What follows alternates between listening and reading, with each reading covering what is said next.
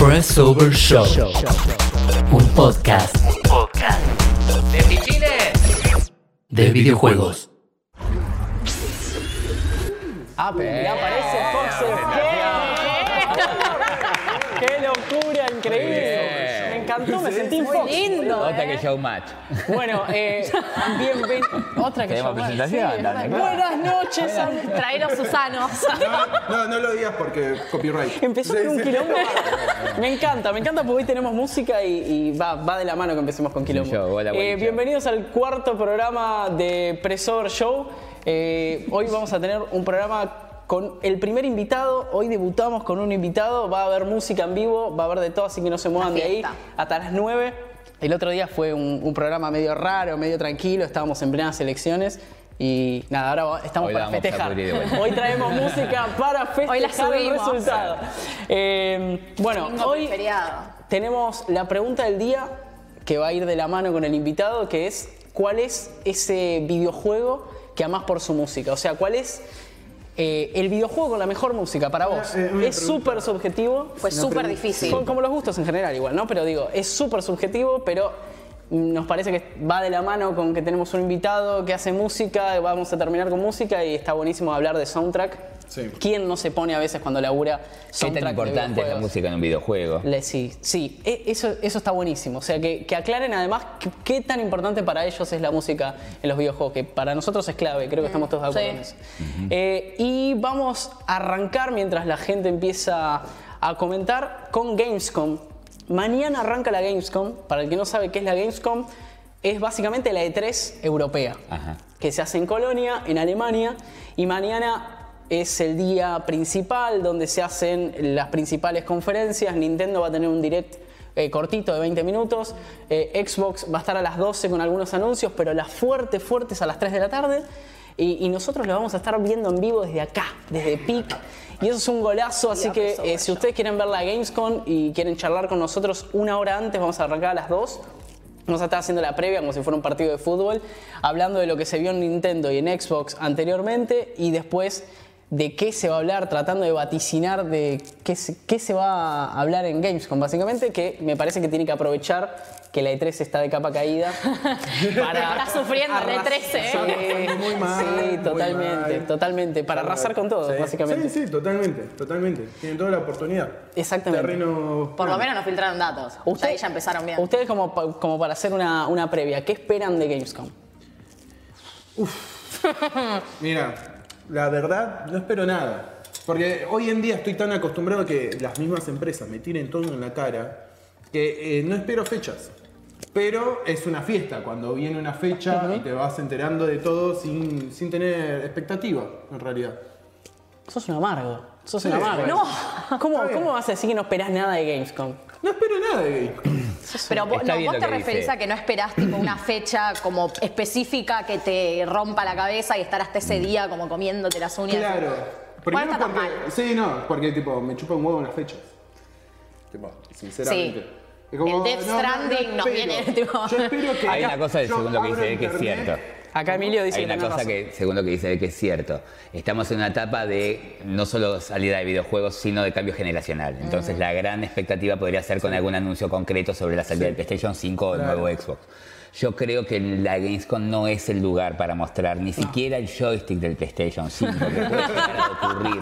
¿Te acordás que en un momento habían mostrado solo el joystick? año? Eh, claro, en su momento se mostró y un perrito, un ovejero Sí, es alemán. increíble. Esto es el PlayStation 4. Sí, va a estar el Fallout. Claro, era, era sincero, o sea, no tira sí, mucho sí. más que la tele. No, no, obviamente. Era sincero. Eh, yo creo que recién en diciembre eh, puede haber alguna suerte de PlayStation Experience. Coincido. Donde ahí se muestre el joystick. No creo que Microsoft tenga la oportunidad también de mostrar algo para tratar de, de marcar una diferencia. Sí, eso le da más lugar a algún lanzamiento de juegos. Podría haber, ¿por qué no? Algún tapado. ¿Qué sería un tapado? Una fotito que diga GTA 6. Sí. Eso ya sería todo el mundo hablando de Es eso que, después. ver, no, dos yo me meses. muero. Es algo igual que se viene haciendo históricamente, o sea, claro. históricamente no, pero hace ya un par de años que se viene haciendo esto en, en la E3 también, digamos, Pero esta para cuestión fin de... de... año estamos muy cerca de fechas para mí, para que pueda modificarse Es que más allá algo. de las fechas y demás, o sea, ¿qué representan en realidad los eventos? Los eventos representan que vos llegaste a una fecha. Era lo que antes representaba y lo que representan ahora. Claro, ¿me entendés? Pero siempre representa más o menos el mismo core. Vos tenés una fecha límite para terminar tal juego, ¿me entendés? Entonces, del lado del desarrollador, son fechas para ir y hacer networking. Empezar a hablar con todos, conocerte con gente y demás. Entonces, yo como espectador, no espero, digamos, una fecha para que salga todo. Espero que al día siguiente o el mismo día me bombarden con noticias en Facebook, en todas las redes, ¿me entendés? Porque es el día de lanzamiento de cosas. Igual, y, y, a ver, igual tu mirada no es el de la de un usuario tradicional. Claro. Convengamos. Porque el usuario tradicional se le cae la baba cuando ve el E3, pero los que estamos un poco más metidos en el tema sabemos que en la E3 se vende mucho humo para que los que ponen la guita la pongan, básicamente. No es necesario, eh, por una- la carrera de información, donde ocurre algo, nos puede vibrar todos el celular a los cinco minutos de que eso ocurrió. Entonces ya no es necesario que todo el mundo se nuclee. ¿Sí? Lo que está bueno es que se respete el hecho de, la- de cubrir la información y se suelte en una E3. Yo creo que sí, en la E3 del año que viene se presenta el PlayStation 5. en Ahí va a explotar. definitiva. Pasa, voy a ¿Vos decís que no se presenta en diciembre? ¿Ahora? Yo creo que en diciembre pueden mostrar algo de las características de lo que se viene hablando mucho en cuestiones técnicas. Ya estamos hablando del disco sólido o el famoso ray tracing. Sí. Que eso es en donde Ojalá. se basa supuestamente la explicación de cómo haces una máquina que supera a la, cuan- a la que está actualmente, que no está tirada al fondo. Exacto. Porque no está explotada totalmente al máximo PlayStation 4 y ya están avisando que no es un saldo tan grande, entonces son esos detalles. Sí. ¿Qué es el ray tracing? Muéstrenlo. Sí. O sea, Bueno, sí, claro, que, que lo vea la gente que en una consola. ¿no? Ellos están insistiendo mucho en que van a desaparecer los, los tiempos de carga Sí, por el disco sólido. y que el sonido va a tener una importancia mucho más importante, que también va de la mano con la pregunta que hicimos hoy. Con nuestro tema del día. Sí. Y Acá, acá hay gente que dice, acá recién, creo que fue Bolicho el que lo dijo, dijo, nunca en mi vida jugué un juego que fuera relevante la música. No puedo entender eso. O sea, Todos los juegos tienen buena no, no lo puedo entender. Y después acá Mer, Mer Grassini, eh, compañera, le dijo, vos estás loco, qué triste es tu vida. A ver, todo juego tiene buena música. El Pepsi Man, como juego, ¿me entendés? Ay, el Pepsi No es muy bueno. Pero tenés el Pepsi Man. Ese sonidito se me clava en la cabeza y ya es una propaganda. Yo entiendo lo que va Gualicho. No por ponerse todo en cuenta porque está bien, está, está bueno que plantee un punto para entrar en discusión, porque si todos decimos lo mismo no tiene gracia. Eh, lo que plantea Gualicho es que probablemente un juego, por ejemplo, en la época de las PC, yo tenía un amigo que se le había roto el Sound Blaster y no jugaba con sonido y se escuchaba el teclado. Ay, qué vida más Jugás triste. igual. Sí. O sea, para mí el sonido está en tercer lugar dentro de los sentidos que se involucran en un videojuego. Lo que no se involucra por ahora es el tema del olfato y el sabor, dependiendo cuántas horas de Final Fantasy podemos discutir. Pero más que nada eh, tiene que ver con la vista, el tacto y eh, el oído. Entonces el oído está debajo de vista, que por eso son juegos de video, que es lo que se ve, y tacto, que es la jugabilidad que llega a través de las manos. Bueno, eh, sí, Eh, entonces yo creo que ahí puede estar. Ahora, que es importantísimo, es importantísimo. Como que es más importante, tu brazo derecho o el dedo chiquito del pie izquierdo. Sí, no, te Las dos cosas. Sí, las dos cosas. no me saquen nada. Este, Al a ese principio te iba a discutir, pero la verdad es que sí, no, tenés razón en eso. Pasa que también depende del tipo de juego. Por ahí es cierto que hay algunos juegos que la música está re bueno que te acompañe, está muy bueno, Sí. digamos, tener algo que suene ahí de fondo mientras vos jugás. Y después hay otros juegos que sin música no se sostienen. Lo que hablábamos antes, Shadow, Shadow of the Colossus, sin música no se sostienen. No, pero claro que no. No, tal cual. Y es un excelente juego, ¿eh? no digo que, que sin música no es nada, pero gran parte es la compañía de la música, vos ahí dándole, Es un porcentaje dándole, altísimo. y la música que te, que te acompaña. Sí, y además hay otra cosa que, por ejemplo, a mí últimamente estoy jugando al Tetris eh, Effect. ¿Sí? Uf, Que tiene un importantísima la música. eh, Sí. Muy importante. Lo, lo jugué mucho el fin de semana. El punto que me hizo cambiar totalmente la perspectiva del Tetris. O sea, redescubrir un juego por la música, más allá de la visual, Sí. por la misma música de que vos tenés pocos botones en el Tetris. Te vas para este lado, te vas para este lado, vas para abajo, vas un poquito más rápido para abajo y cambias de posición. Bueno, ¿no te pasaba lo mismo con el Pac-Man de la era de Play 3? Había un Pac-Man que era súper flashero con unos colores de- delirantes. Psicodélicos, sí. No, nunca me acuerdo el nombre, Pac-Man Evolution, de 300 nombres tenía. Pero era increíble y te hacía redescubrir un juego que Sí. ochen- del 81, el 80 es el Sí. Pac-Man, ¿de qué año? 80. O sea, y con la música y lo visual era súper importante. A mí me pasa eso, que con la música yo puedo llegar a revivir muchos juegos más fácil. El último Crash, más allá de todo lo visual y demás, si vos te pones a escuchar lo- los efectos de sonido y demás, yo me vuelvo loco. ¿entendés? La música es importantísima para determinados juegos que están relacionados a la música. Recién Gualicho mencionaba el Parapa de Rapper, que es de alguna manera el papá de Guitar Hero, si Sí. se quiere. Eh, y hay otros juegos que también tienen que ver con lo que estás escuchando. Ahora se usan mucho más los juegos de respuesta de sonido. Sí. Antes eran un puzzle, Resident Evil 3 tenía puzzle, me acuerdo, que eran musicales, el Nemesis. Hoy, hoy- hoy me Este, enteré que salió un juego. Ya está. Eh, ya, creo que- ya lo lavé. O Ah, sea, está- no sé hacer un mate. Hay Tres mates y ya lo lavé. Ta, ta, ta, a cuchara. Eh, no, super. mm, Eh, pará. Era uno de Dodgeball, ¿sí? Ok. Pero de ritmo, ¿entendés? Y multijugador. Claro. Que me volvió la cabeza. Super Dodgeball. Sí. Super Dodgeball, algo así. Dra- Super Dodgeball Dragon, sí. Ok, no. Aparte la música, la no, música no. es matemática en sí también, Sí. entonces es algo que está lógico y los Sí. videojuegos la aprovechan muchísimo y el sonido FX también.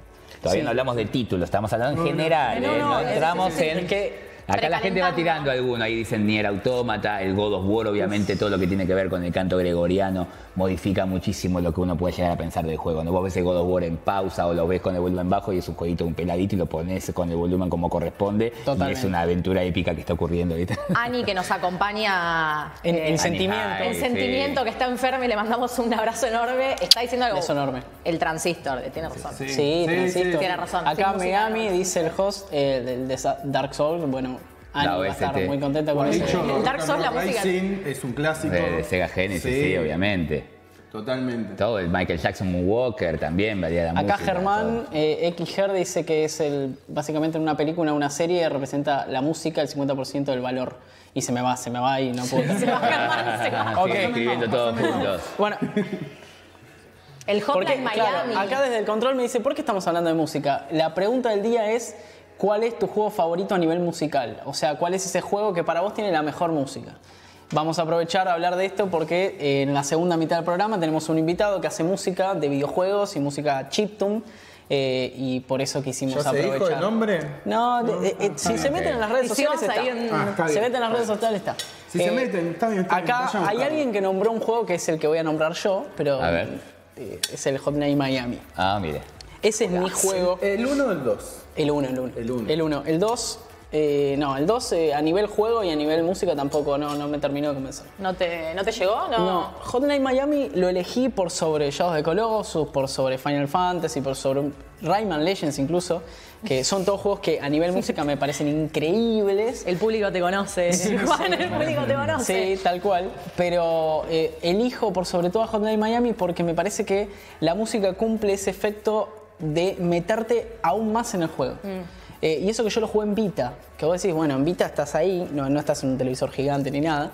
Eh, lo me acuerdo de haber estado toda una- todas unas vacaciones en Santa Teresita jugando a la Vita adentro de, de la habitación sin ir a la playa porque Todo llovía. transpirado, Sí.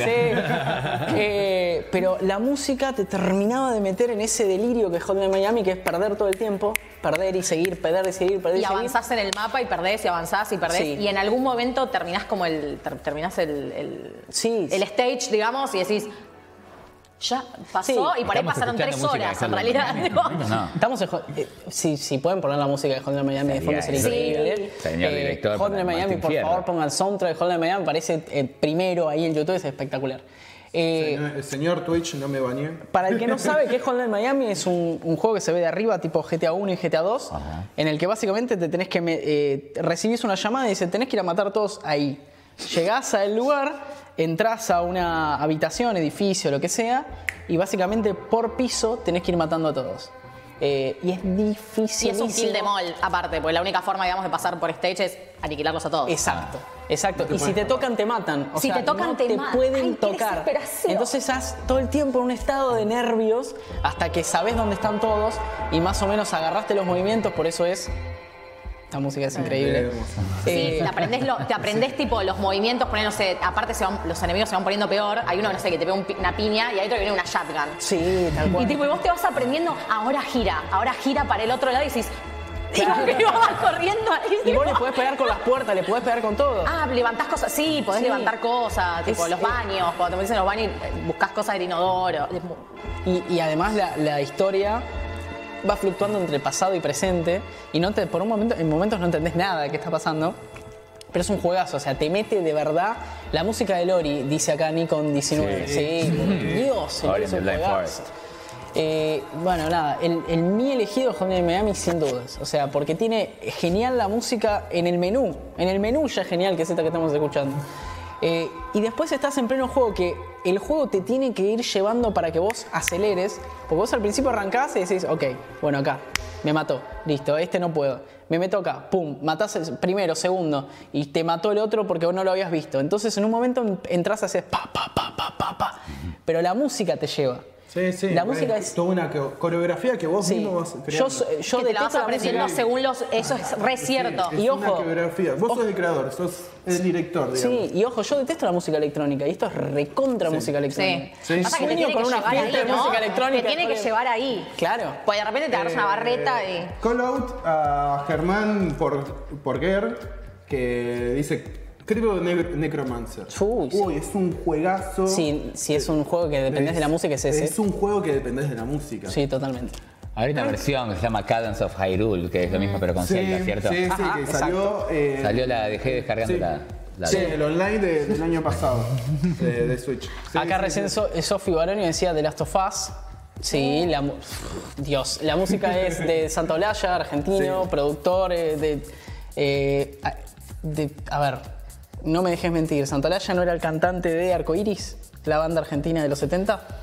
Te dejo mentir. Te- me- bueno, sí, acá me dicen de, ahí me dicen sí, que sí. era el De, cantante de- de atrás de cámara, de atrás de cámara no dice. El que tipo sí. es una leyenda y era fue productor de los mejores discos de Bersuit, la banda que más amo en mi vida. eh, y después hizo The Last of Us, que no se puede creer. Tengo, no sé si lo tienen que haber visto, no para que lo vayan a buscar ahora, pero después del programa. Eh, cuando se filmó, no calculo que lo deben haber jugado, si no lo jugaron, vayan y lo juegan ahora, en Last of Us. Eh, No, la no última escena, pausa, no pausa, la no. última escena. No vamos a spoilear la última escena. No, por eso digo, la última escena, no voy a decir, por eso dije no voy a hacer de spoiler. Cuando se estaba haciendo la última escena, viste que hacen toda como una filmación, ellos están con, usan trajes súper especiales, ¿no? ¿Quién- quién- quién? Eh, le hicieron una joda al protagonista, al que digamos interpreta al protagonista. Troy Baker. Sí. Eh, donde la mina se, tipo, se pusieron a cantar un musical. Y el chabón ahí jugándosela por el equipo, nada de corte, nada de qué es esto. eso. El chabón siguió y empezó a cantar las líneas. No, ¿sabés qué es lo que viste vos? ¿Te puedo corregir? ¿Qué- ¿Sabés qué es lo que viste? No. Es la del. Cuando el juego salió fue tan exitoso y fue, fue, una, fue una bestialidad que hicieron una, una obra de teatro con los actores que hicieron, que, que personificaron a, a Claro. cosas. Le hicieron una obra de teatro y el final fue todo cantado a propósito. Lo que vos viste es adrede, pero es una genialidad porque ahí te das cuenta que encima pensé- cantan los hijos de puta. ¿Me está, me está diciendo que es en serio? O Es sea, que esto, pas- esto pasó, digamos. Esto pasó, fue gente a ver la obra. Yo lo que vi era, era el set de, del, o sea, de lo que sería la filmación del videojuego. Lo que yo vi. Entonces vimos dos cosas distintas. Ah, Puede por ser. eso, pero no era, no era tipo teatro, era el set del videojuego, viste, ellos con sus trajes con bolitas, viste, Sí, Con ah, esas listo, cosas listo, mágicas. ok, ok. Y la mina entra en una escena final increíble que si no te hizo llorar, no tenés corazón. Sí, mal. Eh, así de simple. Y la mina entra cantando su diálogo y el chabón, que era el único que no sabía, dice, bueno, yo acá me la juego, esta es la mía. Y se pone a cantar sus diálogos mientras baila, ¿no? Y hace como gestos exagerados. Si pueden, búsquenlo en YouTube porque es, es una locura. Lo que me he reído con eso. no- no Es, es, incre- es- es completamente genial. Acá Ani dice el Critos de Neko Dancer, sí, es lo más, completamente. La música de Cry 5, dice Abu Serafín. Eh, no lo jugué. Dicen que es un juegazo. ¿Alguien jugó acá May Cry? Al 5 no. ¿No? No, nadie, no. nadie jugó May Cry, No, entonces no, de los, de los de cuatro estamos. Hack and Ok. Slash, no. Y eh, Gualicho, no, acá Gualicho no dice nada. Nico Araujo dice la voz del Hollow Knight. Qué juegazo Hollow Knight, por Dios. La música de Witcher 3, dice Germán. Eh, sí, está lleno. A ver, para mí los videojuegos actuales le dan mucha más bola de lo que se le daba antes a la música. No sé vos qué pensás. Sí, a a ver, eh, hay gente dedicada a la música de videojuegos desde el principio, ¿no? Por eso marcaron tanta diferencia cuando salió músicas memorables. Si yo hago eh, pam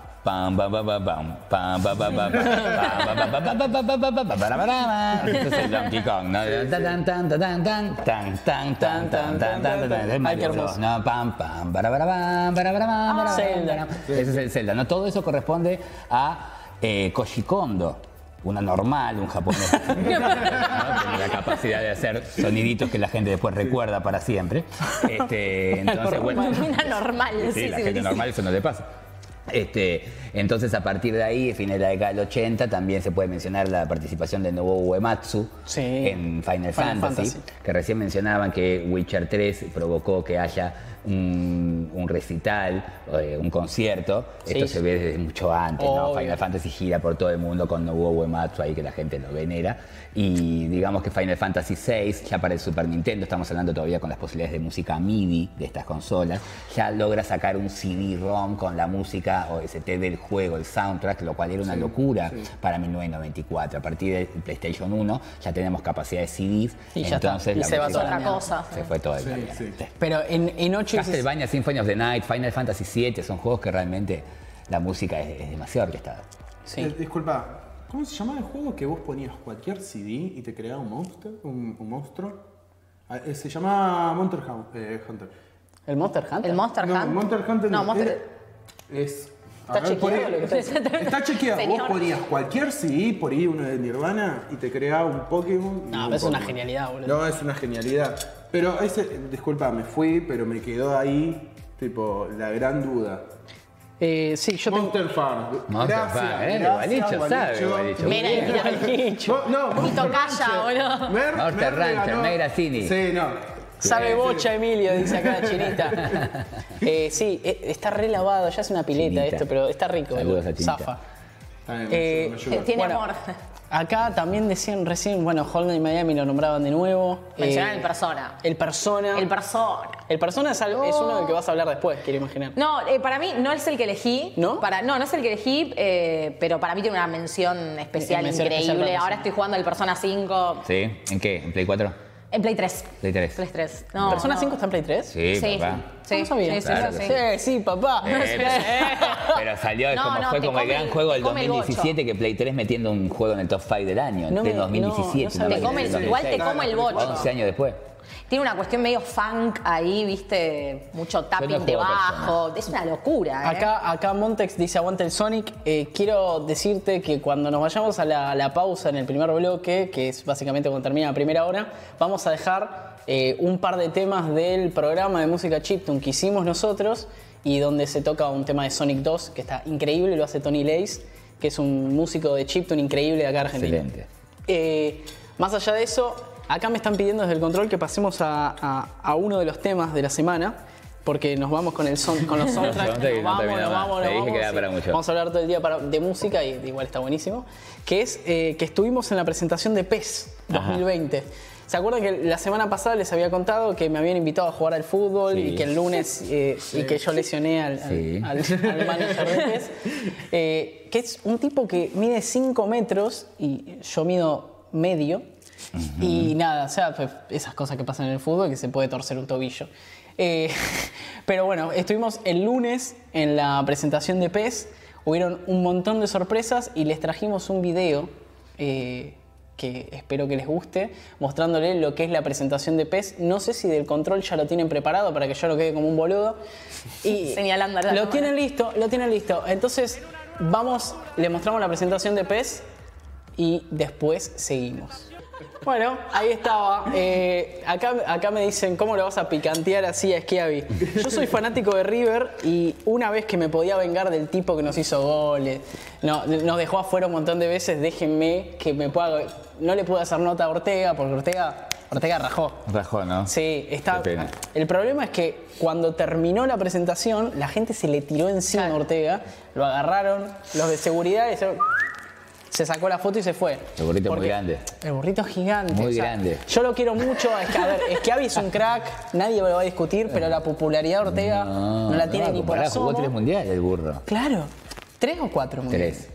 ¿Tres mundiales? 94, la 98, seguridad 2002. Sí, 98, sí, tenés razón. decisivo. Eh, y es, Es que cuatro solamente Maradona y Messi, Mascherano. Tenés razón, tenés razón. Y bueno, nada, mi ídolo de la infancia lo tuve ahí pateando. Yo ya lo vi, me había sacado una foto con él en, en- en uno de los eventos de PES de 2017. eh, así que me quedé tranquilo, está bien, no me pude sacar la foto, pero pateó tiros libres ahí al lado mío, fue increíble. Eh, no sé, que- si me quieren preguntar algo de PES, si probé algo, si no sé Contá, si... contá, contá, a la gente le interesa. Ok. El PES, eh, este lo que tiene en particularidad que va a estar River y Boca de, de exclusivos. Es un pequeño detalle, ¿no? o sea, es- vos compras el FIFA y, Y- querés jugar con Boca y y, vas- dice Riachuelo. Dice. Debería, pero dice bueno, Buenos Aires. dice Buenos Aires. Si Y River jugar, dice jugar. Ni- Núñez Fútbol Club. Exacto. Nos ganaron Buenos Aires. Nos echaron del lugar de nuevo. Aguante FIFA, viejo. Dicen, a ver, el FIFA está buenísimo. Los dos juegos de fútbol para mí son excelentes, son muy distintos entre sí. Mm.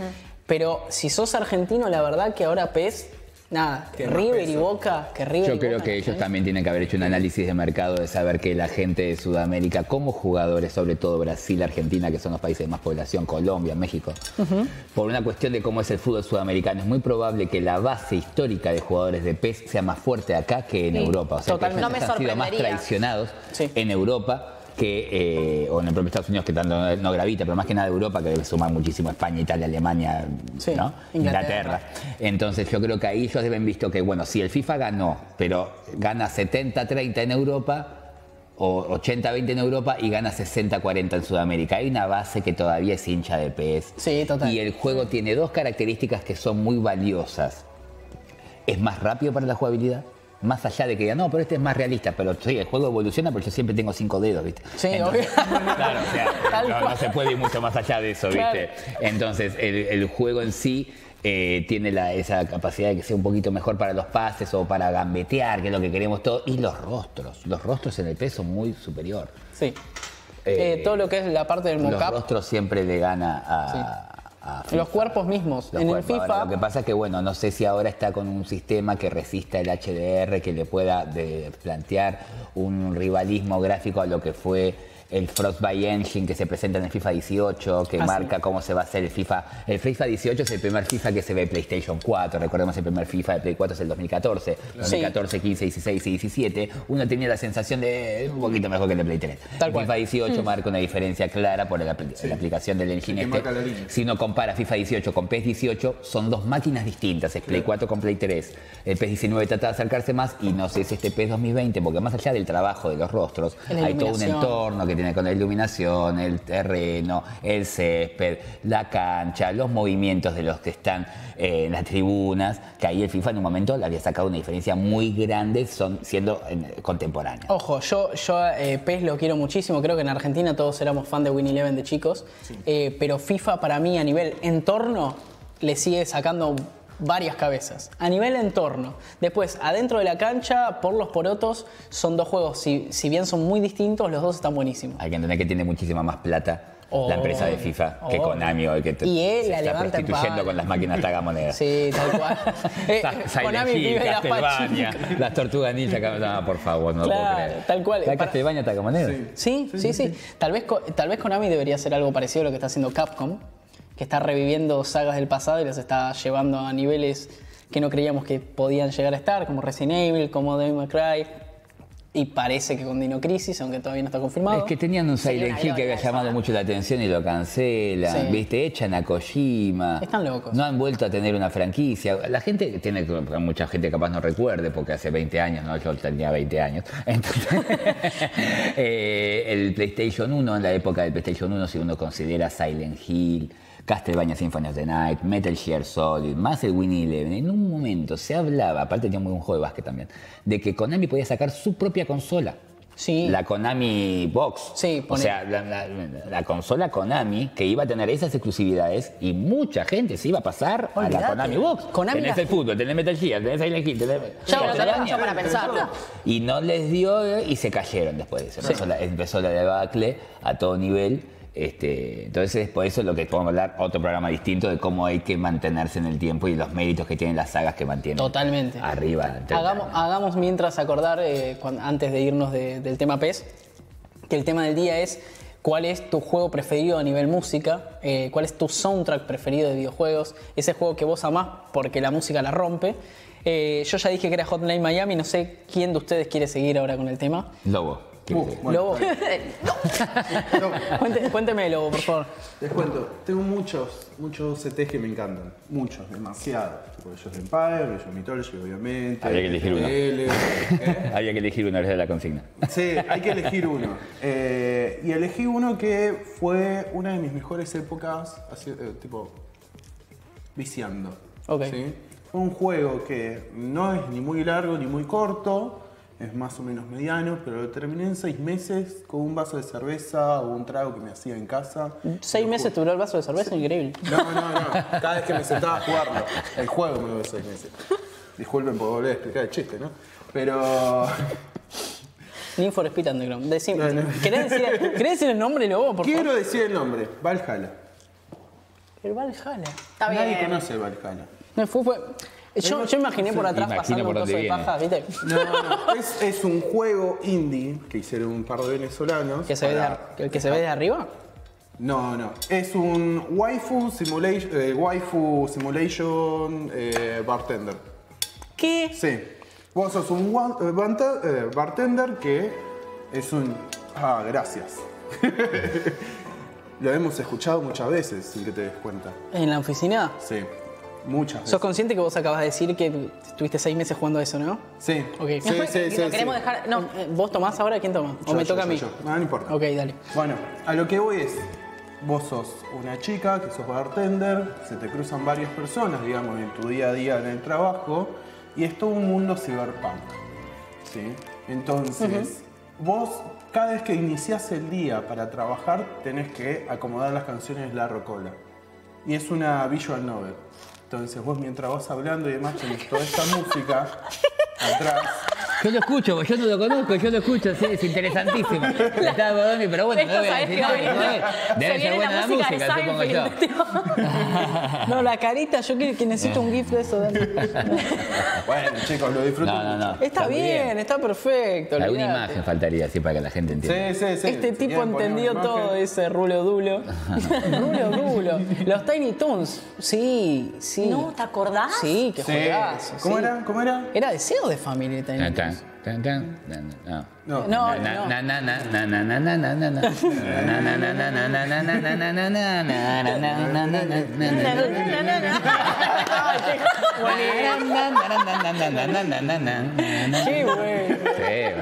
Sega y Family. Sí. Para mí el de Nintendo es superior, si quieren hablar un programa entero. Pero que, Sabemos para dónde va eso, eh, sabemos cómo termina. Bueno, el acá, Nintendo- acá, hay, acá hay un tipo de los tuyos que es. Allen Xol, saludos para Allen Xol. La mejor música está en Zelda, Kingdom Hearts, Final Fantasy, Poison y Costillo entre Yoyo y Ah, este, este está en tu corner. Ese está en el corner. bueno, bueno. sí, son, son Sí, sí. gigantes. Sí, la verdad que sí. Yoko Shimomura es la mujer del Xenoblade, que si quieren empiezo a hablar yo. Este, que para mí fue una de las sorpresas más grandes que me llevé con el tema de la música. Yo soy no el lado de Gualicho, que, no, que le bajo el volumen como hace Gualicho para jugar los juegos, pero este, digamos que estoy más de la línea de, de que no me parece que sea lo más destacado, más allá de que, bueno, ustedes saben mi gusto por Ocarina of Time, que es un juego que se maneja con la música y que uno tiene todavía los recuerdos de esas músicas en el cerebro hace 30 años, de Donkey Kong y Mario, pero... eh, en el caso de Xenoblade me pasó algo que no me había ocurrido, que es saber los temas, el título del tema de la pantalla. Sí. Sí. Eso es muy fuerte, o sea, muy fuerte. por querer buscarlo después en YouTube, por querer recordar, ¿cómo es la musiquita cuando yo corría por la pradera, viste? Entonces busco musiquita de la pradera, viste. Y Ahí lo tenés. claro. No, no, esa es la música de fondo de cuando está por, por empezar, está muy bajito, pero eh, es un trabajo muy grande. Una vez yo tenía el local de videojuegos y lo tenía, lo usaba de fondo, yo lo ponía el juego y como iba cambiando el soundtrack, como de la música del lugar, y entró un tipo que sabía muchísimo música y me dijo, vos no tenés idea de lo que estás escuchando. Y yo lo entendí. me dijo, mira, no tenés idea eh, de todo lo que, de, de la cantidad de músicos que están de ahí, son, me dice, hay 80 instrumentos, me dice, bueno, claro, me gusta, sí, está bien. Me parece muy lindo. bueno, muy bueno. Entonces, bueno, tiene mucho que ver con eso. Los RPGs necesitan de la música Sí. porque el trayecto, el desarrollo es lento, es, eh, de- requiere muchísima paciencia, eh, la búsqueda es otra, es capaz hacer que un número crezca más, ¿viste? Está toda la noche pasando de nivel 37 a 38, y, hace que, ¿viste? Entonces, eso tiene que estar acompañado con todo el entorno. Y decís, en todos los géneros es importante. No, no en todos los géneros es importante, En el ya me respondo solo. Pero en los juegos de fútbol, tenis, todo ese tipo de cosas no, no tiene, no No es tan gravitante. sentido Aunque el Top música. Spin 3 tenía, el Top Spin 4 tenía un tema de Daft Punk que era increíble. Sí, y el FIFA lo que fue incorporando, Sí. música, ¿no? Estuvo eh, Bersuit también en algún FIFA por ahí. Versuit estuvo en FIFA, en PES estuvo Babasónicos. Claro. Sí, Mirá. sí. Entonces por ese lado se fue, pero el desarrollo de esa música, y esa mujer fue contratada para hacer la música de Final Fantasy XV sin tener este tanto que. Acá Germán tiene una posta y no sé cómo no se me ocurrió. Ah. ¿Cuál? Germán, Sí, sí, el por Cuphead. Dios. El. Cuphead, sí, Eh, la Dios. música del Cuphead eh, la escucho todo el tiempo. Estoy en el súper y la música del Cuphead tipo atrás. es terrible. Eh, el Cuphead creo que se sostiene en, la música y Más se sostiene en lo visual. Tendría que escucharlo más seguido. Porque Eh, no- porque Una sorpresa. No, es, es, es, es, es música, aparte tiene como esa que va con la estética del Jazz. juego también. Sí, pero es sí, pero bien jazz principio años 40, bien la estética del juego, es una locura. Es espectacular. Es una locura. Después a nivel juego podemos discutirlo a Cuphead, pero a nivel visual y a nivel musical es increíble. Creo que es, y eso sí lo tengo que decir, creo que es de, la- de los pocos soundtracks que, ahora que lo pienso, uh, escucha, eh, que no solamente acompaña muy bien el juego, que está muy piola, sino que por fuera del juego se sostiene. Claro. O sea, yo entro a Spotify, ¿me entendés? Y busco el soundtrack y se sostiene solo, ¿me entendés? No claro. necesito el juego. Sí, Bioshock también tiene eso. Sí. Este, de juegos que, que la música sea totalmente ambiental o, o cuestiones. A mí me ha pasado, ¿no? De estar en un boliche hace muchos años atrás. No, porque no es que no vos, vos seguís yendo, pero te quiero decir que ya hace bastante. Bastante, que yo un día en un boliche está bien, puede ser los efectos del alcohol, lo que vos quieras, pero yo estaba en un boliche y veo que cambian las luces, así, la gente baila medio desnuda, todo, y digo, ¿de dónde conozco este sonido yo? ¿De dónde conozco el ting, ting, ting, ting, ting? ¿De dónde, viste? Yo está bien, hace 20 años estoy hablando de esto. ¿Y sabes dónde lo conocía? Del Sega. Claro. O sea, esto que vamos a ver ahora, Sí. en la segunda hora, es algo que. Eh, Ah, lo que la- el- el- va cambiando. ¿no? En su momento se decía tecno, después pasó a ser marcha, después pasó a ser punchi punchi, no sé cómo se dice ahora, pero hay esa música. ¿Vos tampoco? Electro, No, no te electro, Electrónica. Esa música deviene para mí de, de gente que se hicieron músicos también escuchando videojuegos, que eso va a ser muy importante para, para la segunda hora, pero este, a ese nivel nos ha llegado a influir, ¿no? Con aquello que decían del chiste de la cuestión de Pac-Man, ¿no? Que decían que miren que los videojuegos están influyendo las mentes de los chicos, esto en los años, inicios de los años 80, miren que esto está afectando mucho la mente de los chicos, digo, miren si va a estar afectando, entonces sale uno de los tipos que trabajaba en Namco, de la gente de Pac-Man, miren si va a estar afectando la, muerte- la, la mente de los chicos, ¿qué me están diciendo? Que en 20 años van a estar todos encerrados en un lugar oscuro, saltando como fantasmas y buscando pastillitas entre ellos con sonidos guturales. Sí. sí, señor. no- La gente Eso fue realmente lo que ocurrió en Pachá y lugares como ese. Vieron bueno. el futuro y los ignoraron. Mal. Pasaban, ¿no? Todos. Pac-Mancitos ahí adentro de los fantasmas que también se ven. Pero ¿Y bueno. con Tetris ves algo ahí? No. Eh, con- algo ahí también, algo ahí. Pero bueno, sí, obviamente. Después de las 10, después de las que- 10. En, en- en Japón hay universidades para música de videojuegos. La música de videojuegos tiene que tener cierta característica. Tiene que ser repetitiva y no tiene que cansar. El ta tan tan ta tan tan pam tan tan tan, en, en dos, tres, cuatro acordes más termina y vuelve a arrancar y no logra, eh, no, no provoca el efecto del desgaste. Esa Sí, música. por ahí a llevarlo a segundo plano, ¿me entendés? Sin, sin tener una molestia. Esa Claro, pero que, tipo, tiene una explicación de los sonidos abiertos y cerrados a ese nivel que yo ya ahí no entiendo. Claro. Pero, este, Yo llevo hasta teoría de la claro, música, sí. pero sé que tiene mucho que ver con eso, o sea que no es lo mismo que como una música de película, ¿no? Mira acá, Ro-. Rolo, Rulo, Rulo Dulo. Rulo Uh, qué Dulo. quilombo. Eh, El Undertale. ya, ya mencionaron el Undertale. Sí. Mm, No, No, no lo lo mencionamos. mencionamos. No lo mencionamos. Pero qué juegazo. Eh, Soldanes dice cualquier magia de la época de oro de Sega, eh, como el Outrun, el Super Han, el Street for Rage. Street for Rage tenía. Bueno, eso para mí es bastante discutible igual, ¿no?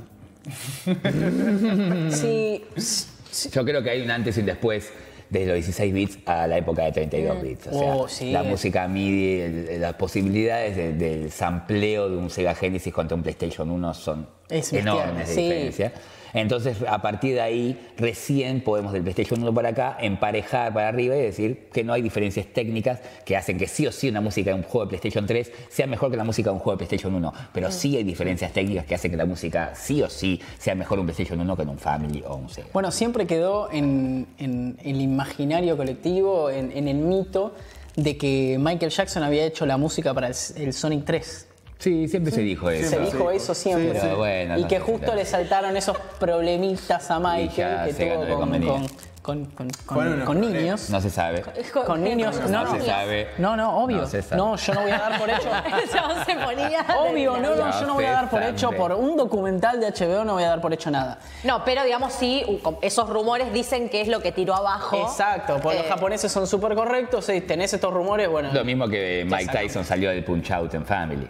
Claro, Claro. tal cual. Es verdad. Totalmente. Después aparece Mr. Dream, después del año 92, la fabricación del cartucho. Eh, acá dice Lead Corpulencia.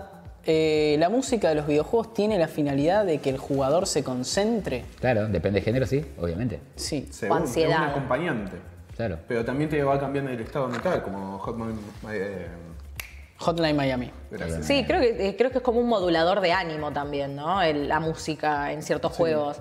Eh, no sé, sabés que eh, se te viene una boss fight o sabés que se te viene el quilombo, qué sé yo, y vos ya viste la música y empieza pa, para, para, para. Sí, y vos decís, bueno, la "Mm, música acompaña una barbaridad. Se me viene la Es como cuando noche. encontrás un montón de comida antes de entrar a La juego. musiquita de Resident Evil 2 cuando estás en la sala donde se guarda con Sí. la máquina de Sí, y la a vos te música. da como tan taran taran taran taran taran, taran, pero acá estoy tranqui, Sí, ¿viste? Por lo menos cuando salga de acá se pudre todo, pero mientras tanto acá me fijo que tengo. Sí. ¿viste? Te fijo te si quedás ahí quietito un ratito, Un ratito. Y la música te, te lleva para ¿No los, no los traumó la música de, del- de la intro de Silent Hill 1? Ay, Que arrancaba. A mí lo que me tomaba de Silent Hill 1 es que vos no tenías que po- tocar Start para que empiece. Era como, decidiste poner el disco, no hay vuelta atrás. ¿Entendés? Tranqui. Vos ponías el juego y el juego empezaba. sí. No tenías que poner Start. Era como que empezaba, quedaste de vuelta en la pesadilla, ¿me entendés? Pues Ese, ese sería un muy buen. Podríamos hacer un programa de juegos de terror también. Sí. Y ahí tenemos, ahí tenemos para invitar a una amiga y periodista que es eh, Flor Orsetti, que es especialista Hermoso. en, videojuegos de terror. Es una genia total y ahí sí, ahí hay que invitarla a ella. Claro. Tipo, habla. Por favor. Ha- Habla, por favor. Acá dicen Red Dead Redemption 2. Le dice Uma Uma. Eh, yo me quedo con Red Dead Redemption 1 a nivel musical. Me parece una genialidad ese soundtrack que no sé por qué no se me vino a la cabeza. Eh, juegos de terror, amo, sí, ya sabemos. Ani, eh, estás ahí tirada en la cama, pero igualmente nos hablas. Me parece hermoso. ¿Qué, quién, mira, ¿Eh? Pero qué cositas en leer. su Psycho Un puto 1 que- de- dice, uy, uy. ¿quién es esa muchacha que es muy linda? No dijo muchacha. Eh, Se llama Gastón Lobo. Gastón Lobo. Gastón, eh, antes se llamaba Loba. La loba. Eh, sí, sí, es- somos todos lindos iguales. No está bueno que, que personalices del otro lado. Somos todos lindos. Se Todos ponía pasamos horre- por un proceso antes de llegar acá. Exacto. Por eso. No, todos nos Ah, el casting, claro. Ellos no sí. saben del casting. No, no, no, claro, no donde saben, no nos saben. ponían enfrente de la cámara sin nada. Es- Y- Era, era cerveza cómo daba en la esta mano. cara. Claro, y vos tenías que estar así, quieto, mirando a la cámara, sin hacer ninguna expresión. Exacto. Estabas ahí y si, si garpaba, se ofendía, dice acá. No, ¿cómo no? vas a ofender? Era un chiste, por Dios. Eh, Gian000 dice la canción de la intro del Nightmare Creature. No, no sé cuál es ese. Nightmare Creatures, sí, PlayStation 1, Nintendo 64, Ay, una especie de papá de Bloodborne, si se quiere, un Ahí juego va. ambientado en el Londres victoriano, un juego de acción en tercera persona que tenías que matar monstruos de la línea de eh, el, el Dr. Jekyll y Mr. Hyde, o mejor dicho, eh, Jack el Destripador, ese tipo de cuestiones. No lo jugué mucho, pero iba por ese lado. Nightmare Creatures bastante adelantado para la época porque no había muchos juegos de estilo. Ah, ya sé cuál es, sí. Claro. El, del, el- el del tipo medio, medio oscuro. Con un palo. Con el palo, sí. Me encanta esta gente que nos mira, me encanta ¿Por esta gente que nos mira. La canción de Prontera del Ragnarok Ragnarok Online. Online. Más específico, cuando entrabas ahí a la ciudad de Prontera y decías, acá vendo todos los gualichos que fui matando bichos, voy, voy a Prontera, vendo todo. Los amo. Los Che, amo. acá, acá me dicen del control que, que- que pasemos de tema, ¿no? Sí, tienen razón. Nosotros empezamos Nos a hablar de mucho. Seguimos con la musiquita y hablamos un poco del pez. Eh, sí, el PES ya hablamos, hablamos de, de música, la gente sigue, sigue hablando de música de videojuegos en el chat, pero mientras tanto está bueno comentarles que esta semana salió un juego argentino nuevo en Steam, en Early Access, que se llama Drone Strike Force, Bueno. que básicamente es eh, un juego multijugador de guerra de drones. Ajá. Lo hacen, está, está bárbaro. Lo hace- eh, estuvo metido, metido en el desarrollo un amigo nuestro, se llama Adrián Noel. eh, en, sus inicios, sí, Adrián estuvo metido ahí, lo amamos, Adrián. Eh, señor. y lo, ter- lo terminó, el juego lo terminó, lo está terminando NGD, que es Sí, uno sí. de los estudios más grandes de Argentina, sino el más. Ahí está justo el tráiler de fondo. Con Eh, Globant de claro, lo, empezó, Argentina. lo empezó Globant Mirá, Argentina con Globant Uruguay. Mira. Después entró en el desarrollo NGD y después por temas de desarrollo y vaya a saber uno de temas de negocio. ¿Esto es para PC? Eh, sí, para PC. Por el momento para PC están en Sí, Early está Access en Steam. Entró en Early Access, si yo mal no recuerdo, el viernes o el jueves. Eh, y lo está terminando la gente de NGD. Y ¿Esto es desarrollo argentino 100%? 100% Sí. argentino. Muy Mirá bien. lo que es esto. Muy bien. Es hermoso. Es hermoso, multi- es multijugador, eh, batallas de drones. Y, ¿Vos viste cómo se ve? Tremendo. Muy bien. Es la gente de NGD que están haciendo Quantum League también, es Parte impresionante. de la idea de los drones en shooter eh, está muy bien porque todas las posibilidades que tiene de giro 360. Sí, es un golazo. Este, la verdad que me hacía un juego llamado Forsaken en la época del PlayStation 1 y Nintendo 64 que también tenía, eh, era un shooter que no tenías arriba y abajo. Entonces eso también me hizo acordar recién. eso. Ah, bien ahí, bien ahí. Bueno, la gente de NGD hizo en su momento. Master eh, of Fire, of Master of hicieron la, la Eh, reversión. Va, sí, la- sí, son. No reversión. eh, ¿Cómo se llama esto? Como que lo re- un remake, lo Una especie de reeditaron, remake, sí, sí, sí, sí. Entre ellos y el estudio ruso. Sí, sí, es un juegazo. Eh, la verdad que NGD labura de una manera increíble. Tienen 77 empleados, es el estudio, es un estudio Son son monstruosos, sí. Sí, están ahí eh, literalmente enfrente de Canal 9, en pleno Palermo, súper cheto, lugar hermoso, divino. Igual- Mandamos saludos a todos. Un poco también hablando de números, si vos ves el tráiler de esto y vos decís, bueno, lo comparo con otro triple A. ¿Entendés? Y por ejemplo, For Honor tuvo 600 empleados para cumplir. ¿Entendés? 500. 500. 500. En punto. Ah. Sí. 500 en punto. Y esto lo hizo 70 personas. Que no todos eran desarrolladores. No, lógico, no. Y, no. y no, a ver, perdón, NGD tiene 77 personas, pero no todos laburan en, en este Claro. juego. Ellos, hay otros que están laburando en Quantum League, que es un, que ya hablamos en su momento. Visualmente es tipo Pero no hay juegos argentinos que se vean así. No, Eso es lo por- Es No, una locura. Ese tráiler es, es. Está muy Sí, bien. sí, es impresionante, es impresionante. Si quieren, si quieren chusmear y tener más información detallada, pressover.news, ahí está en portada, eh, porque creo que la escribí el, el viernes o el jueves, por ahí. Después, otro, otro de, los, de los datos de la semana, eso ya es más una perlita, habló el guionista, usted, yo no sé si ustedes saben que va a salir una nueva película de Mortal Kombat. Ajá. Ah, Eh, yo, yo creo que ahí no, no vas a estar muy contento vos. Eh, y el guionista, tanto el guionista como el director son de Australia, no son conocidos. Te juro que los googleé, los busqué por todos lados. El único que es medianamente conocido es el director que dirigió publicidades de PlayStation, Ok. ni siquiera películas. Ah, muy específico. Así que son dos australianos que están por hacer una película de Mortal Kombat y dijeron, che, mira, nosotros queremos que el tono sea tipo Deadpool Por la parte cómica. por la parte cómica y La por, y por eso de no tomarse en serio la agresividad del juego. Eh, no sé qué, qué opinan ustedes de que vaya por el lado de Deadpool. A mí me parece un acierto a nivel Mortal Kombat. Yo en esto sí lo quiero escuchar a Emi, de qué opina, pero también es un pequeño detalle. Mortal Kombat es una de los IP más Míticas. míticas y demás, pero más violentados desde, desde la misma producción. Porque, ¿no te acordás? Pero hace un par de años hubo una serie de Mortal Kombat hecha por Machinima. Es una IP que... No, digamos, no, no, me acuerdo. Es tan irrelevante que ¿En pasó. serio? Hubo varias. Hubo varias, no Sí, solamente. Mortal Kombat Special Forces y cosas así, hubo de todo. Pasa que pasaron medio como sin, sin pena ni gloria. Es o sea, fue Yo bastante. creo que si ellos lo hacen sí. con una intención de saber que el grueso de gente que sabe o que gustan de Scorpion y Sub-Zero tienen de 25 años para arriba, mínimo, porque no han tenido la referencia tan grande en los últimos tiempos. Inclusive los Mortal Kombat 9 o Mortal Kombat 10 o ahora recientemente el 11, que han Ojo tenido 11 éxito, son buenos juegos, pero vos tenés juegos como Smash o lo que venga por el lado de Naruto, de Dragon Ball, que llaman más la atención del jugador de menos de 24. Sí, Claro. El de 25 dice, uy, mirá cómo se ve Scorpion ahora, yo lo vi en Sega. ¿Entendés? Entonces, Todo claro, güey, cuadradito. ahora laburo y me lo puedo comprar. Sí, te pones la skin de boca y te empieza a tirar el. Sí. bueno. Entonces, a lo que voy, este, a lo que voy es que si ellos buscan eso desde el punto de vista del cine, de que el más sea el padre que lleva al hijo, de que el hijo que lleva al padre, y tratan de que buscarle con la historia eh, rompa con una seriedad que no tiene, porque surge de un videojuego, o sea, no es que vos estás adaptando a Game of Thrones, ¿viste? Entonces, yo creo que por ese lado está, está bien, porque hay que recordar que la Mortal Kombat, primer película que hubo en el año 96, en aquel momento tenía referencias humorísticas que era algo que caía mal, pero a mí me causó mucha gracia cuando ponele le pega Johnny Cage en los huevos a Goro, Sí. o cuando viene Goro y le dice, Johnny Cage le dice, Johnny Cage es la parte graciosa, le dice a Sonya Blake que le vaya a pelear ella, O sea, sí. muchas cosas así que, que, que para mí, si están bien hechos, si vas a tirar chistes malos como las películas de DC o la última temporada de Stranger Things 3, Sí. no.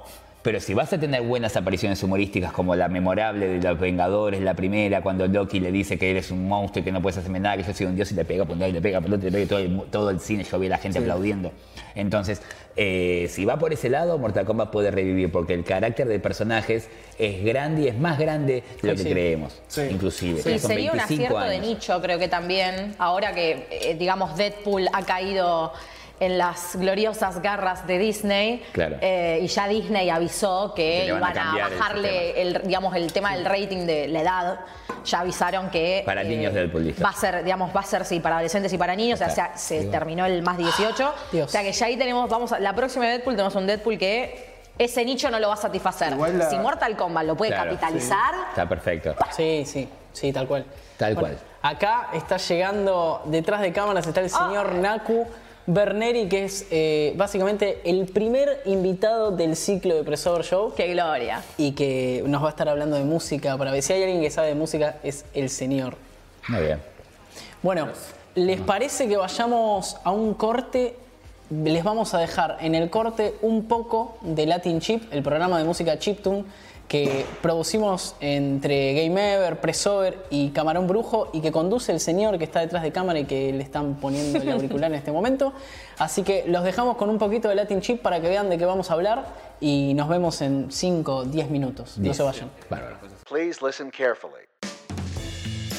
Hola, aquí habla Fran de Pressover y quería invitarte a formar parte de nuestra comunidad.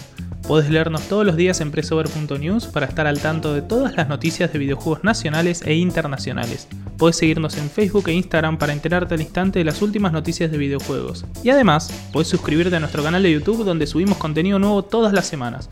Si te gusta nuestro contenido y querés ayudarnos a seguir creciendo, podés colaborar entrando a patreon.com barra presover. Repito, patreon.com barra presover. Y ahora sí, los dejo seguir escuchando Presover Show.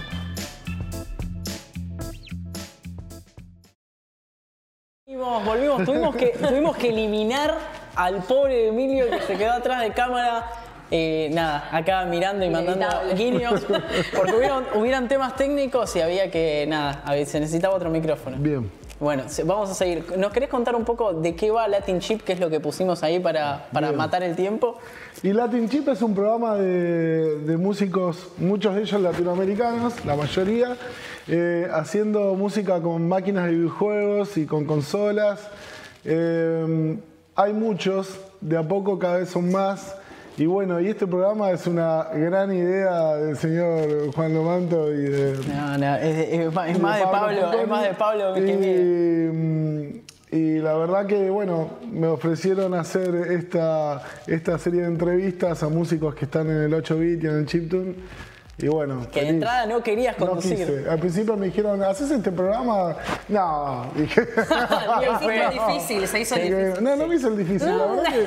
No se veía, no se veía. Claro, es que nunca, nunca conduje nada, es la primera vez que conduje algo. Bueno, con la ayuda de la edición de Presover, la verdad que salió todo hermoso. Está buenísimo el video. Estoy muy contento, la verdad. está muy bien. Van a ser, van a ser ocho episodios. Ocho distintos. episodios, sí. Eh, nada, a mí lo que más eh, me copa de- del producto que terminó saliendo es eh, lo, lo heterogéneo del- con lo que tocan los músicos. O sea, pues de repente eh, tenés a Tony que es, el más músico si se quiere, con teclado, con ma- launchpad, qué sé yo, pero después, no sé, ahí hay, hay de todo. ¿Querés contar un poco? Sí, y sí, Tony es el más intérprete, ¿no? De manejar la- el instrumento tradicional y bueno, magia Tony total, todo lo que hace.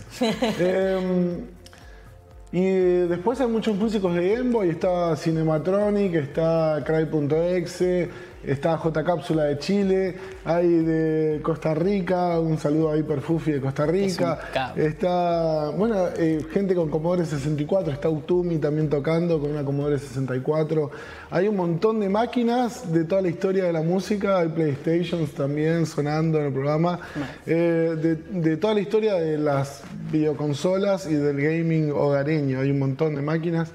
Qué bueno que la verdad que a nosotros, yo siempre digo lo mismo, a muchos chicos nos entró la música electrónica por los videojuegos.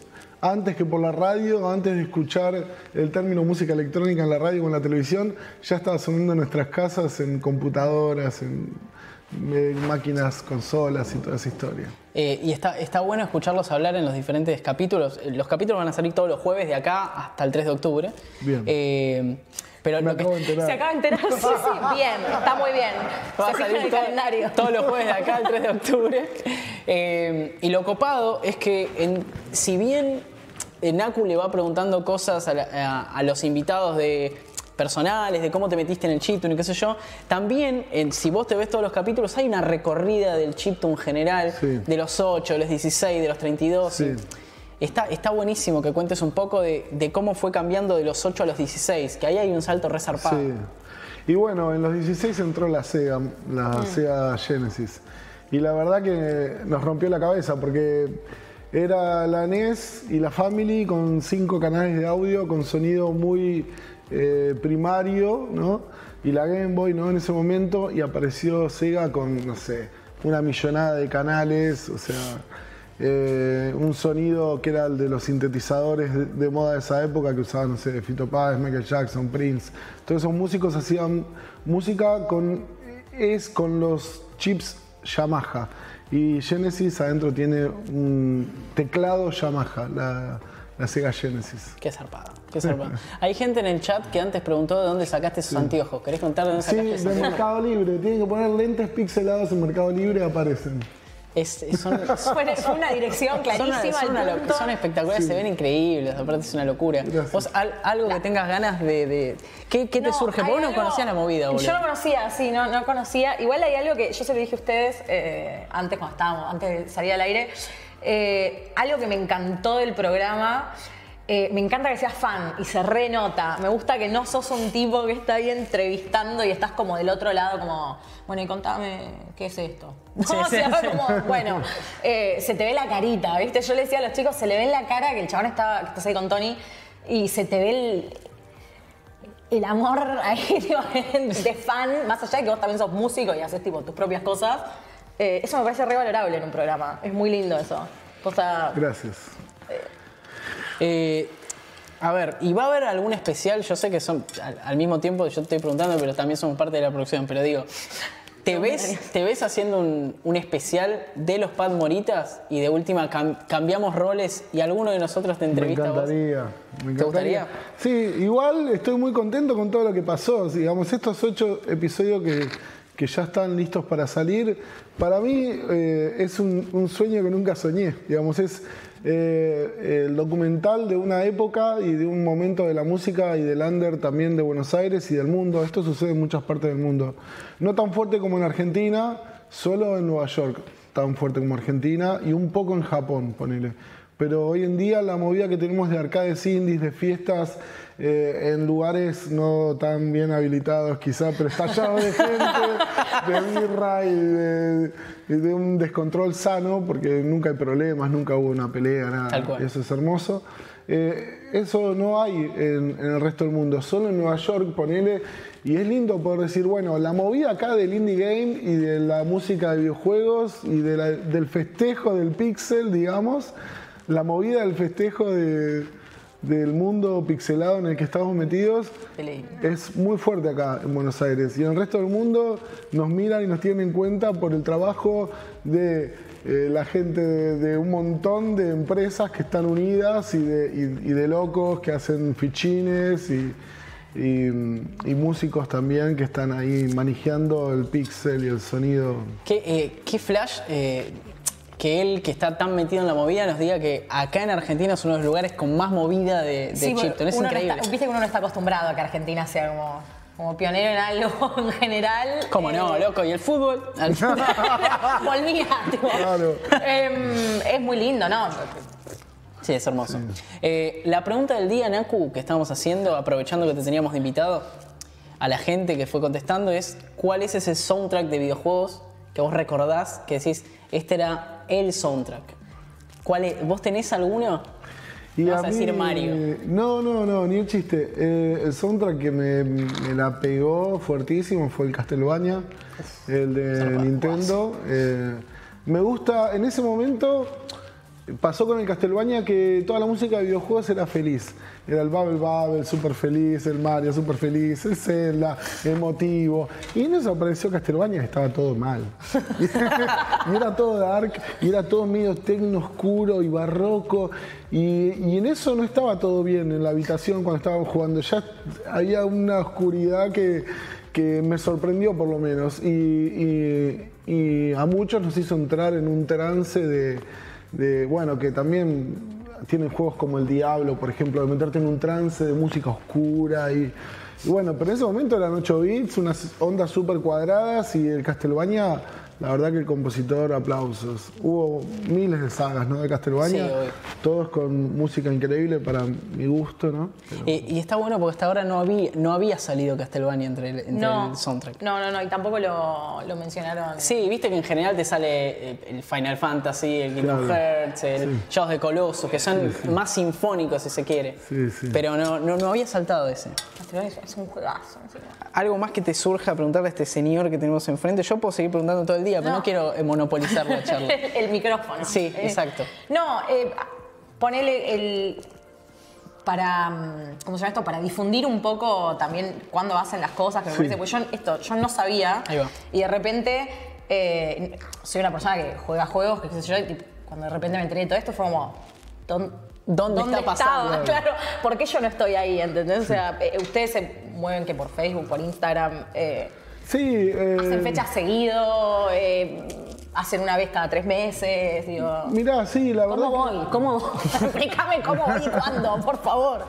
Eh, digamos, yo publico mucho de todo lo que está pasando y de, las- de los otros eventos también. Arroba los Pat Moritas, se llama Pat Morita como el actor del señor Miyagi, digamos, de. Karate Kid.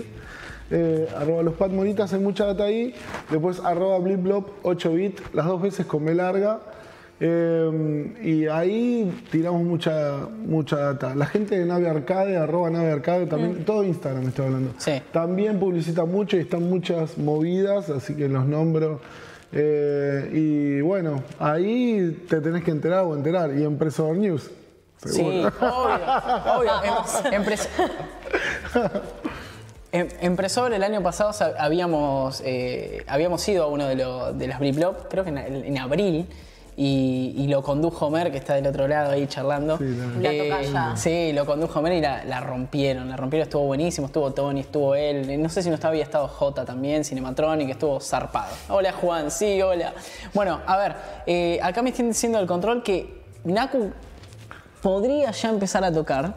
Eh, esperemos si todo el, tema técnico se alinea Bueno, bien. de que funcione. ¿Nos querés contar cuál va a ser el primer tema que vas a tocar? Me estoy poniendo en Naku, en Latin Chip. Esto La verdad que eh, voy a hacer un tema conocido para que eh, todos bailemos un poco. Dale. El Es más, tipo así. Hay, hay- hay- para que, Una reversión. Atrás de cámara hay, hay gente que vino a ver el programa y le vamos a decir, métanse a bailar. Yo voy a no Y estalla, estalla. Estalla. Naku, podés empezar a tocar cuando quieras. A ver, para que quiero ver que suene, quiero ver que suene.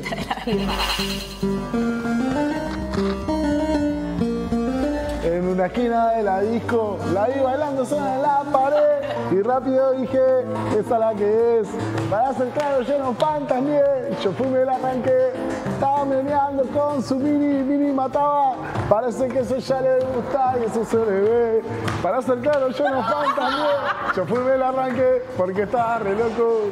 Re loco, re loco, re loco. Y la guacha menea porque estaba re loca. Re loca, re loca, re loca. Yo fui me la arranqué porque estaba re loco. Re loco, re loco, re loco. Y la guacha menea porque estaba re loca. Re loca, re loca, dale lobo. Yo fui me la arranqué. Contra la pared, yo la sacaba a bailar todo el mundo. Dale, que dale, que dale, que dale. Sí, sí, sí. A mover. Pat bolitas, pat bolitas con la Game Boy. Dale, dale, dale, dale, dale. Yo te sigo bailando. Se esconden de la ¿Tiene más gente? Yo voy a sacar a la señora. Vamos.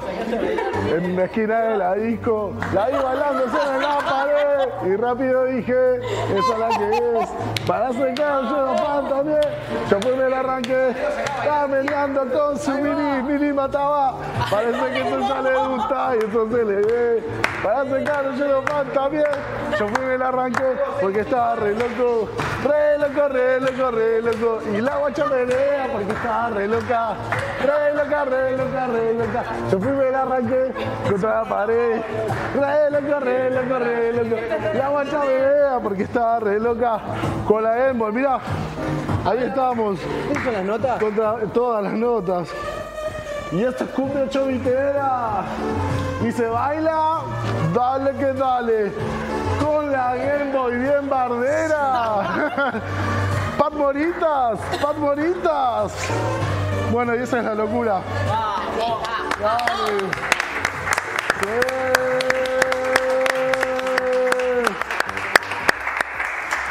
Tremendo. Bardo para todos ustedes. Esto, estas son las cosas que Me encanta, aparte, tipo, se apagó la música, nos sentamos. Acá.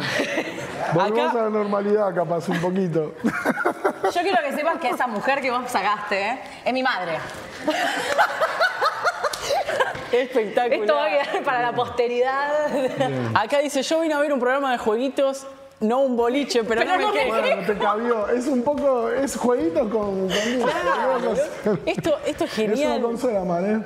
Es hermoso, boludo, qué lindo momento. Este te diría que es el momento, de momento. todos los programas, ya. Olvídate. Eh, un GIF, tiene que haber un GIF de esto. ¿cómo, ¿Cómo te surgió hacer este tipo de temas en Chiptune? Y estos temas lo baila todo el mundo. Si no bailas esta canción es porque no estás vivo. digamos, porque, digamos, qué sé yo, de la calle a mí me gusta mucho, esta, esta banda es de la calle. Yo sé que el tema es de otra persona, de un cubano o algo así, pero. no ¿En sé. serio? Sí, y de la calle acá lo hizo famoso. Y a mí me gusta toda la historia y la movida de la cumbia turra, digamos, la, la cumbia de los barrios eh, urbanos, no eh, ni de Colombia, ni la cumbia más. eh, La cumbia que surgió en el norteña. 2000, ponele. La, la que surgió en el 2000. Sí, igual de la calle ya es otra generación más, me parece, pues son, todavía son medio pendejos y ya ellos salieron tipo, no sé, en el 2005, ponele, son una- no, no es tipo la generación de sombras, tiene que ver más con lo turro, tipo Sí, los sí. notalocos. Flor de todo eso. piedra, de, de to- toda esa onda. Claro. Sí. Y por ahí. por ahí. Flor de piedra igual estamos atrás, pero no importa, es un programa de jueguitos, como dice la gente, Claro, no vamos a es poder verdad, hablar de la cumbia, que no sé qué. Se metió, pero bueno, se, metió todo el mundo a bailar. eso. El que no se metió fue Emilio. ahora lo vamos a sacar. Emilio. El que no se metió fue Emilio. Emilio Ah, no le- trencito con de Emilio adelante de todo. El trencito. Con, ¿Cuál es. ¿cuál es el, el tema que todavía no reversionaste pero tenés ganas de reversionar en Chiptune? Eh, no sé. Mirá, estuve. Me gustaría hacer algo de Rosalía, por La ejemplo. Rosalía. Me gustaría hacer algo de. Ya te imagino haciendo la Rosalía. eh, sí, de J Balvin ya hice. Pero me gustaría hacer algo de Rosalía, me gustaría hacer algo más de Daddy Yankee. Qué sé yo, me cabe el reggaetón, me cabe la movida. Calle 13. Sí, calle 13. Ahora, Sí, no lo veo no sé si Calle están vivos, me parece que yo. No, no. Se separaron. Se separaron. No, ¿me está- ¿en serio? Me encanta. Se enteró en vivo. De enterar en vivo que Calle 13 se separó soy hace tipo 5 años. Una, sí, una, Sí. una joven. Che, ¿y ¿qué tema, ¿qué tema vas a hacer para cerrar el, el programa? para cerrar el programa. Y bueno, no sé, eh, la verdad, eh, voy a hacer un tema más, así un clasicazo. Porque ¿Cómo? No me voy a poner a hacer temas míos, me voy a poner a hacer un clasicazo, me parece. eh, de una, una de las santas que tenemos en el país, eh, que yo soy muy devoto de ella. ¿Gilda? No. Dale, que dale, que dale, que dale, que dale. Yo soy Y un ahora- poco acá. Bueno, si nos vamos con esto.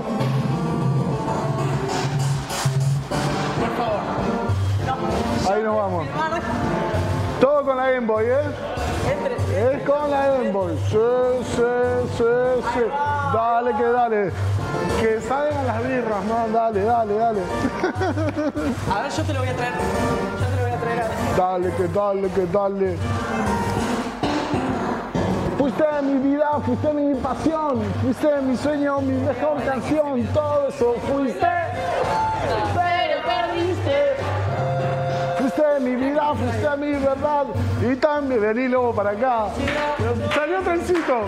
Sí, con lobo, pero perdiste. Dale, que dale, que. Lo me di cuenta todo es una mentira. Fue mi culpa enamorarme de tu inmadurez, flasheando que por mí tú cambiarías. No me queda yo más fuerza para mendigar. Mira este estúpido cariño, dale la Gilda. Sí, mira cómo la pusimos a dale. Fuiste mi vida, fuiste mi pasión, fuiste mi sueño, mi mejor canción, todo eso fuiste. Pero perdiste. Fuiste mi vida, fuiste mi verdad y también fuiste mi felicidad. Todo eso fuiste. Aguante la cumbia. Aguante el chiptune. Esta es una movida. ¿Vos lo corres acá? Claro, claro, corre acá, lo puedo solear, por ejemplo. Ah, bien. Esa. Cabo, eso es lo que la gente quiere saber. Dale, que dale, que dale, que dale, que dale. Y acá lo, sí, lo, lo comandás todo. Para. eh, no es fácil de usar, digamos. Tutorial. Claro. Tutorial, YouTube. Tutorial de música chiptune en YouTube, todo el mundo ahora. Este, tutorial. Este es el Game Boy del 89. 89. Ahí va. De Game Boy, ¿eh?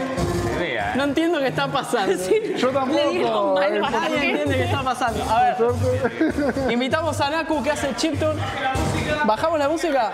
No nos vamos todavía, no nos dejan ir. Ok, listo. Oh, se Uy, Che, loco, no, la luz no. ¿Viste cuando Ahí estamos? está, bueno, ahora portarse todo bien.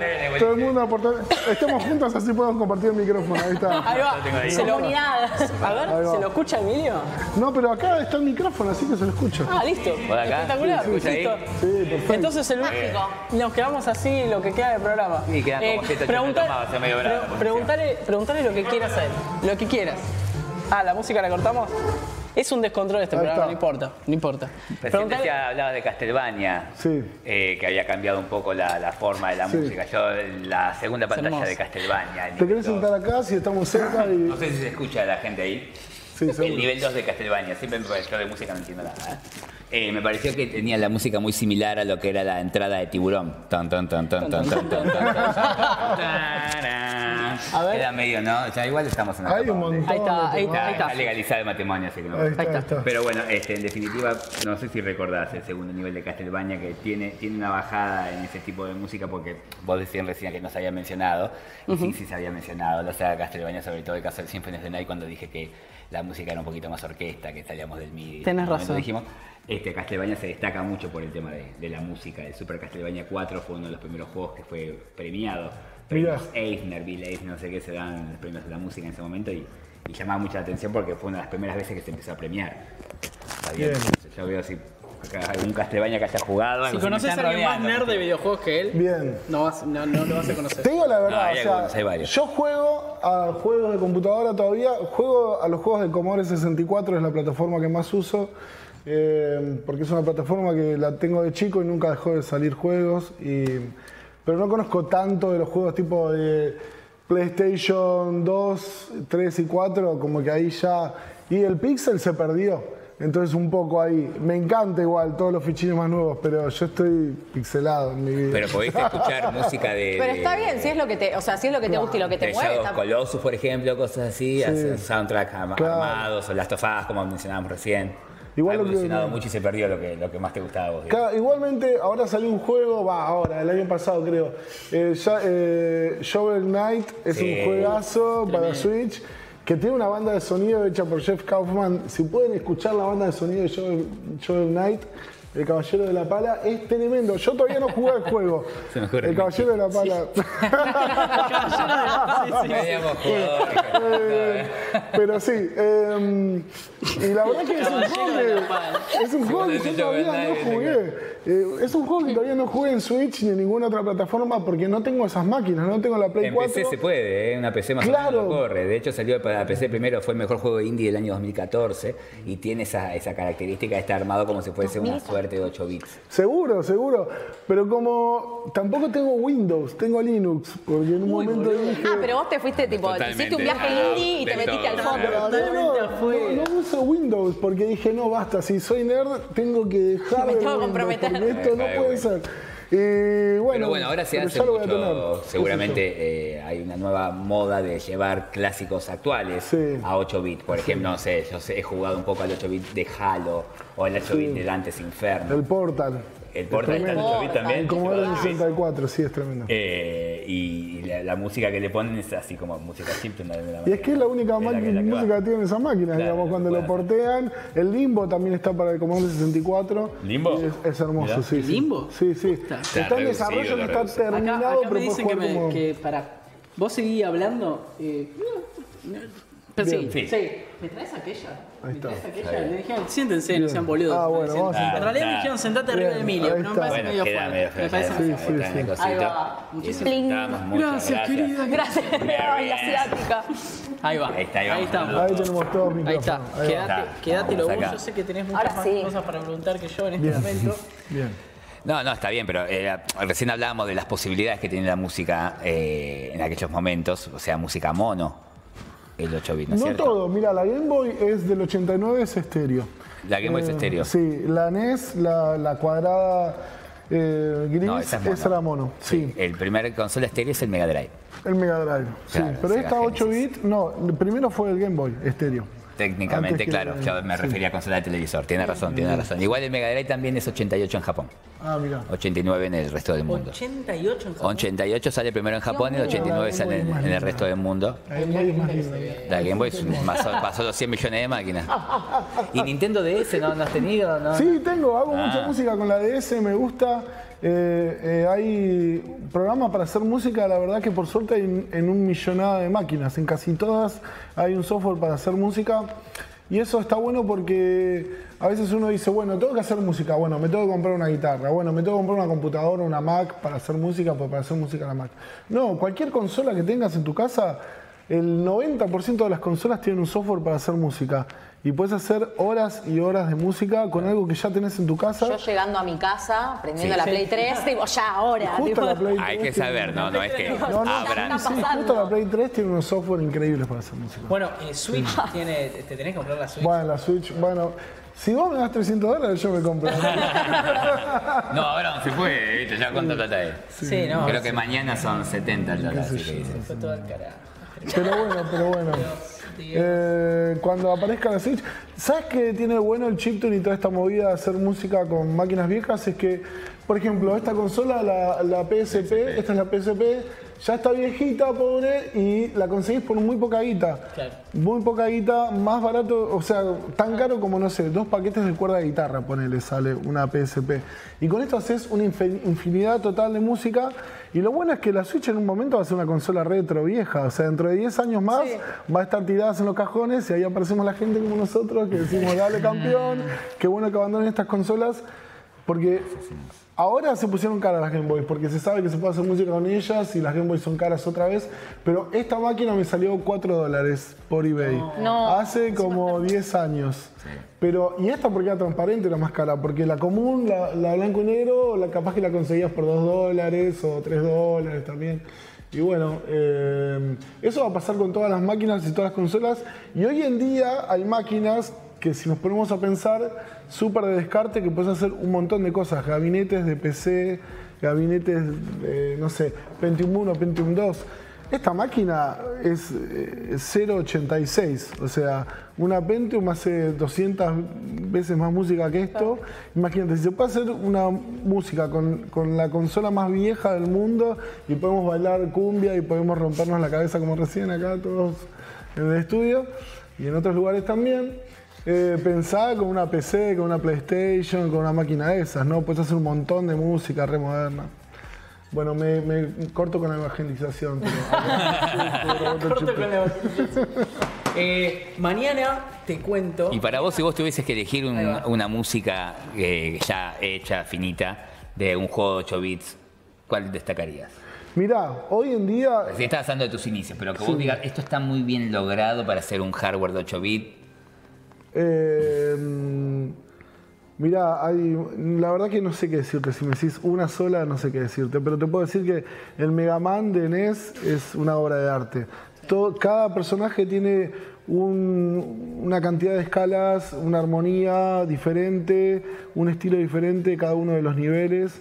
Eh, el Mega Man me parece una obra maestra total. Y si y el que no jugó al Mega Man de la NES, eh, jueguen, porque es, será un juego Hay 6, viejo. alguno tiene para Sí, jugar. en el- 6 tiene. En uno de los programas de Latin Chip, eh, uno de ellos, creo que es Koukan Asperin hace Sí. uno de los temas de Mega Man. Es verdad, sí. Mega Man 2, que El lo Mega Man mezcla, 2. lo mezcla con uno de los Smith. Sí, con- o sea, hace ahí un- una mezcla resarpada y hermosa que... Che, que, no bueno, tenía que ni ya idea no- de eso. Te- me- Sí. Sí. Sí, sí, eh, mirá Latin Chip, es un programa. Es un programa y ya tiene un programa ahí para ver, eh, que lo pueden ver en Presover News en YouTube. Bueno, a ver, vamos a ir cerrando. Eh, les quiero recordar que mañana vamos a estar eh, algunos de nosotros con Kevo, eh, transmitiendo desde acá, desde PIC, la Gamescom Traduciendo en vivo. traduciendo en vivo la Gamescom, Qué calidad. mirando en vivo y, y poniéndonos emocionados ahí con todos ustedes del otro lado.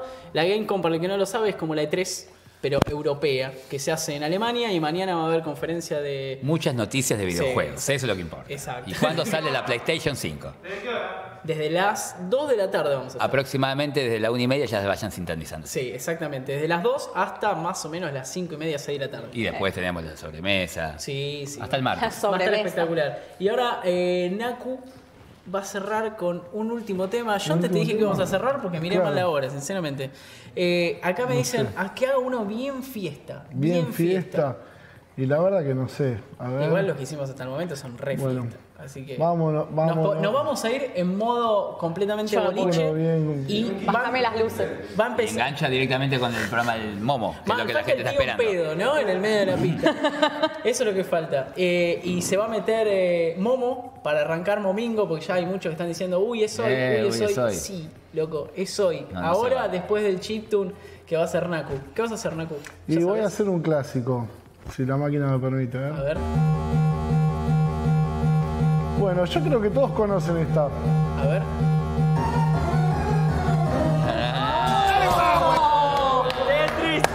Tetris. Vale,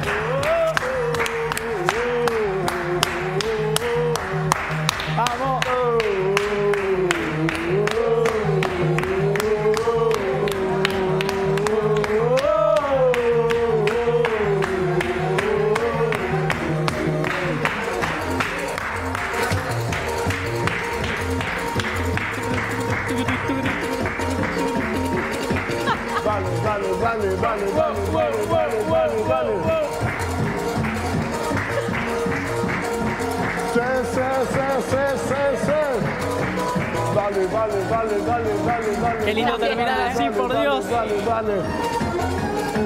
Mueva, mueva, mueva. Vamos, prefería algo. Pardo con el chintún. Uh, uh, uh.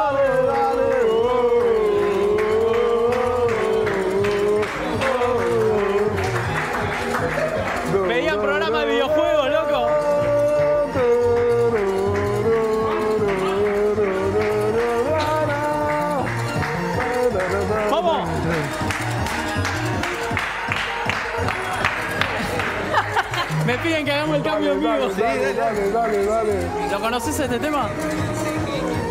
¿Conoces este tema? La verdad es que. Tetris, boludo. Ah, boludo, yo estaba tocando con la realidad. Dije, no, no a encontrar nunca. Dale, lobo, dale, lobo. Sí. Uy, qué dark que se puso ahí.